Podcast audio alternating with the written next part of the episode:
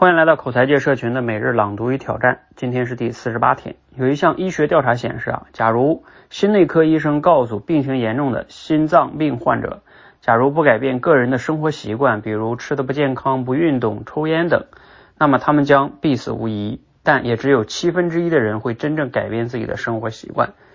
那其余的七分之六的人呢？是不想活了吗？当然不是，他们肯定也知道该怎么做，但依旧没办法改变。这是我们在改变中经常遇到的问题。我们的心里啊有一个行为标准，希望自己能做到，那却经常呢被现实打脸，好像我们心里有一个自己，现实却是另一个自己。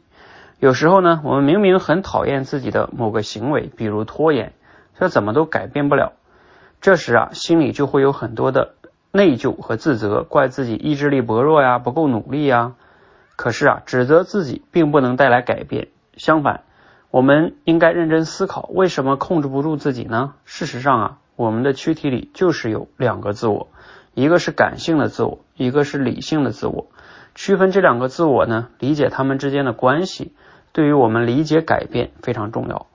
积极心理学家乔纳森·海特曾用一个有趣的比喻来描述这两个自我之间的关系。他说，人的情感就像一头大象，而理智呢，就像一个骑象人。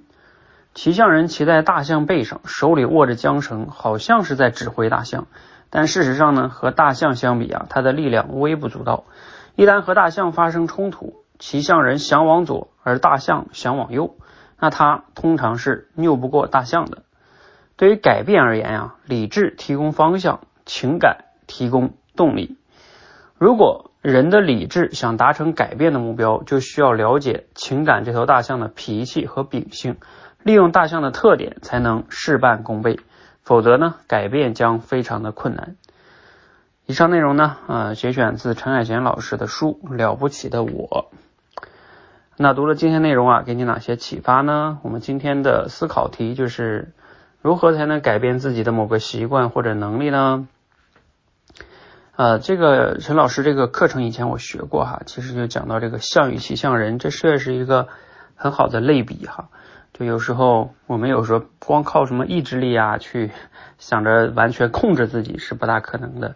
我们必须要去呃激发自己的那种，比如说某些真正的动力，也就是他说的这个大象啊，就是感性这个层面。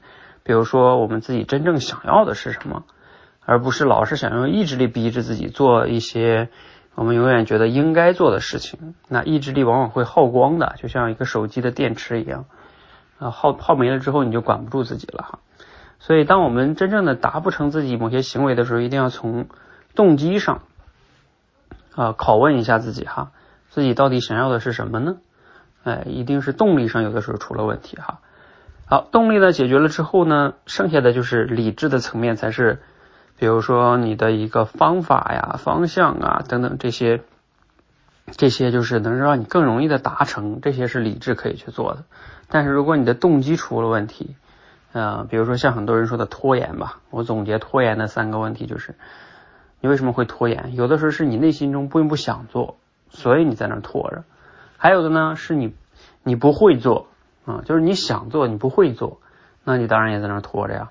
然后第三种可能才偏向于叫，就是你自己，嗯，就是没有精力做。比如说，你确实是呃工作家庭啊太忙了，然后剩下的时间已经很少了。那你也有心做，你也有能力做，但是你确实啊没有时间和这个状态去做了哈。好，这三种状态才会让人拖延。那那比如说，你要具体的一个情况，你要具体的分析哈。好，今天呢就给大家来嗯简单聊这么多吧。就总之，对于改变习惯呀或者能力啊，就是像这里边讲的，你一定要从感性跟理性上双向的去分析啊，不能单独的天天给自己打鸡血，让自己有动力，而没有方法也不行，有方法没动力也不行啊，二者相辅相成。